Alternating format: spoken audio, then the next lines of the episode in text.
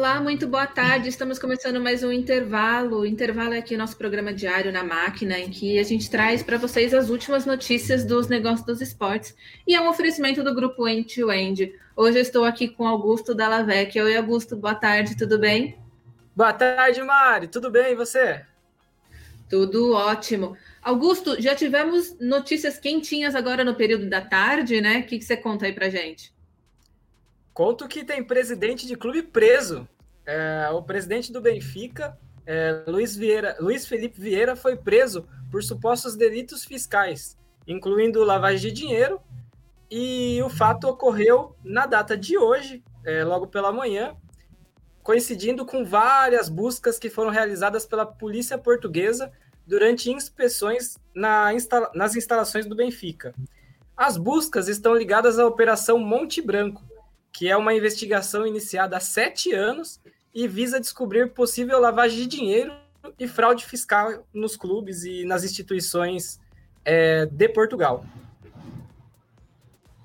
E falando aí em Europa, né? Acho que quem, quem esteve nas redes sociais essa semana acabou vendo a polêmica que o Griezmann e o Dembélé, Dembélé acabaram se envolvendo com um vídeo da temporada do, da pré-temporada 19 e 20 que acabou viralizando nas redes essa semana, em que eles estavam no Japão e acaba parece, né, que eles estavam meio que tirando sarro, é, zoando japoneses que foram no quarto do hotel arrumar a televisão deles. E eles foram acusados de xenofobia, pediram desculpas, né? Por isso falaram que não era a intenção deles, mas de toda maneira a Konami acabou rompendo o contrato com o Griezmann. O Griezmann tinha um acordo com a Konami para ser o embaixador de conteúdo do Yu-Gi-Oh! É uma das marcas aí da Konami. E o contrato, o interessante é que o contrato foi firmado há um mês. e eles já romperam aí o contrato com o Griezmann. Eles emitiram uma nota, né, falando sobre o caso, falaram que é, à luz dos eventos recentes, decidiram romper o contrato e que não tem, não acreditam que essa atitude do, do Griezmann é, condiz, condiz com a, com a filosofia da empresa. E eles falaram com relação ao Pro Soccer Evolution, Pro Evolution Soccer, que eles vão falar com o Barcelona para ver como que fica essa questão aí, porque o Griezmann ainda está vinculado ao clube. E aí também, outra coisa, né, outro pontinho, o Griezmann ia ser a primeira, a primeira estrela, assim, o primeiro futebolista a servir de inspiração para uma das cartas colecionáveis do jogo. E agora também não vai ser mais. Então, um fim aí de contrato para o Griezmann por causa dessa, dessa polêmica nas redes. Lembrando que a, a Konami é uma, uma empresa japonesa, né? Então, a, talvez a situação tenha pego ainda mais devido a essa questão. É, mudando um pouco de assunto. Muito perto de casa, né? Mais perto de casa, exatamente. É, o Newcastle anunciou um novo fornecedor de material esportivo para a temporada 2021-2022. É, o clube inglês irá assinou com a Castori e substituirá a Puma. A marca Castori é uma marca inglesa é, e que começou a ganhar muita força na Premier League e já tem patrocínios com o Wolverhampton e conversas com outros clubes, inclusive para substituir Nike e Adidas. É, de acordo com a Sportscal, é, serviço de inteligência de mercado esportivo, o contrato foi assinado por 5 milhões de euros por temporada. Ser, aliás, 5 milhões de libras por temporada, um pouquinho mais que o euro. O, e isso é 1,5 milhões menor do que a Puma pagava por temporada até a temporada passada.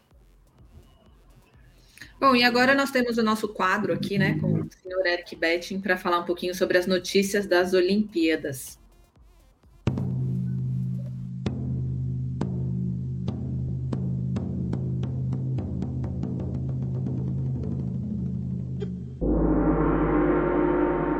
Salve, salve! Está começando agora mais um Máquina do Esporte rumo a Tóquio, a 16 dias da cerimônia de abertura dos Jogos Olímpicos. E no oferecimento do Banco BV, você sabe quais são as últimas informações dos bastidores e da organização para os Jogos Olímpicos. Quinta-feira será o dia decisivo para se definir se terá ou não público nos Jogos. A espera para saber quantos torcedores poderão estar presentes no evento olímpico deverá acabar quinta-feira, quando Thomas Bach, presidente do Comitê Olímpico Internacional, desembarcar no Japão.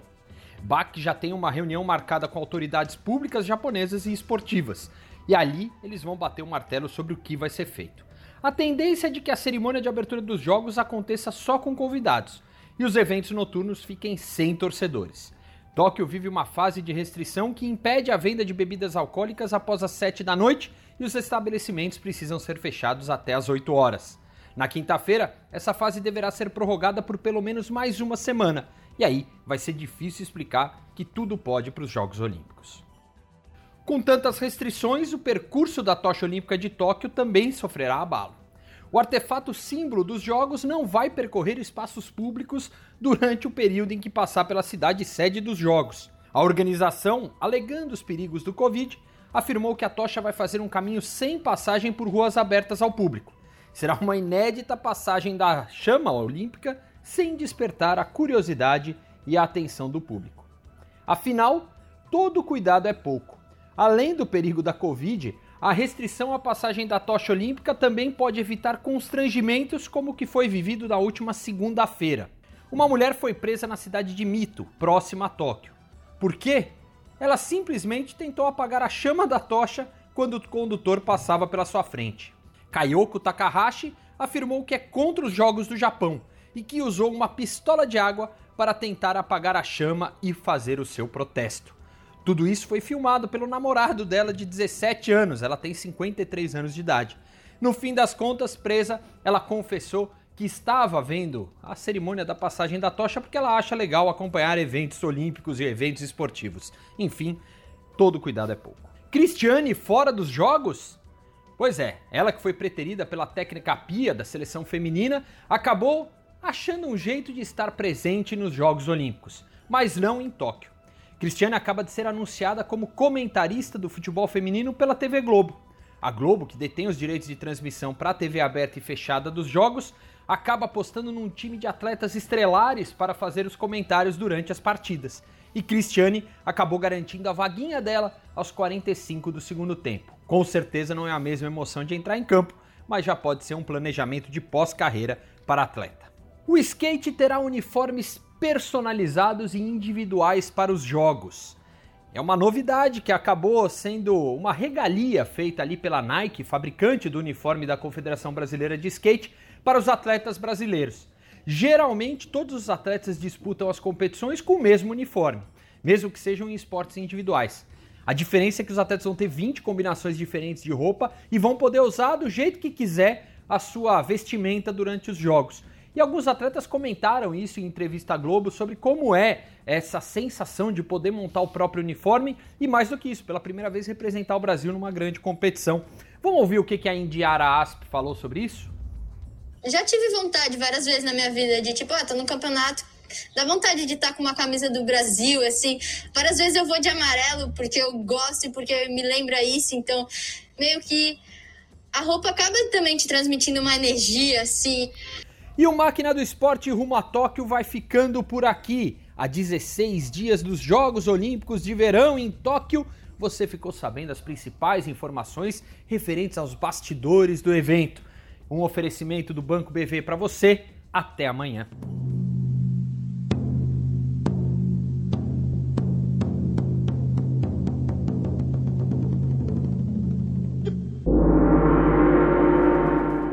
Estamos de volta. E ontem, Augusto, teve aqui uma. saiu uma, um estudo feito pela FIA, né? Pela Federação Internacional de Automobilismo, sobre o impacto da modalidade na, na indústria e na sociedade, no impacto econômico.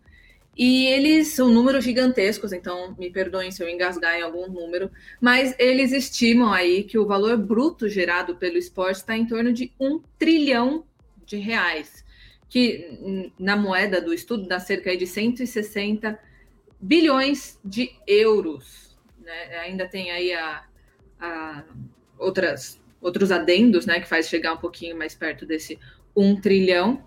E eles fazem todo um, são vários e vários números, está tudo detalhadinho lá na, na, na matéria, na máquina, para quem quiser ver.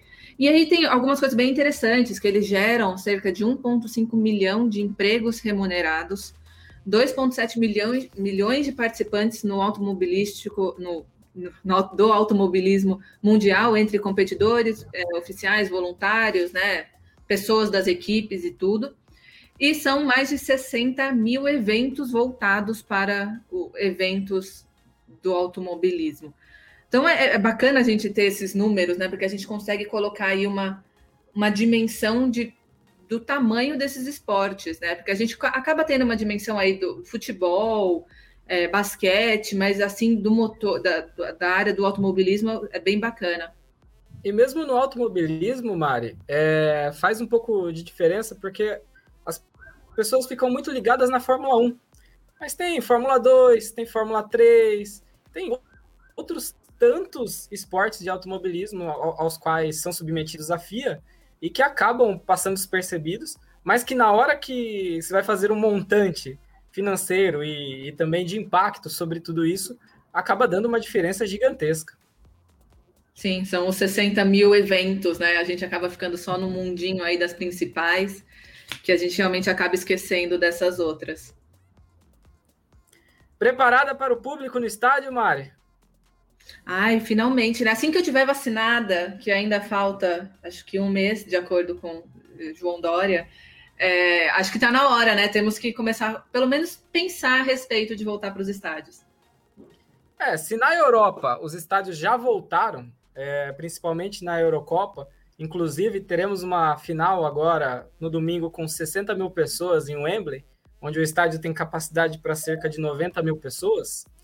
É, em São Paulo, o, go o governador João Dória ele deu uma declaração essa semana dizendo que provavelmente, abre aspas, provavelmente a partir de outubro, com lotações gradualmente expandidas, vai aumentando. Como restaurantes hoje, você pode 40%.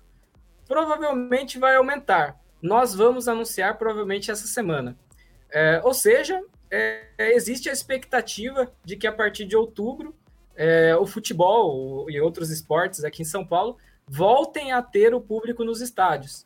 Inclusive, é, em novembro tem a Fórmula 1, que já, já tem ingressos esgotados, é, em, sua grande, em sua grande maioria de setores.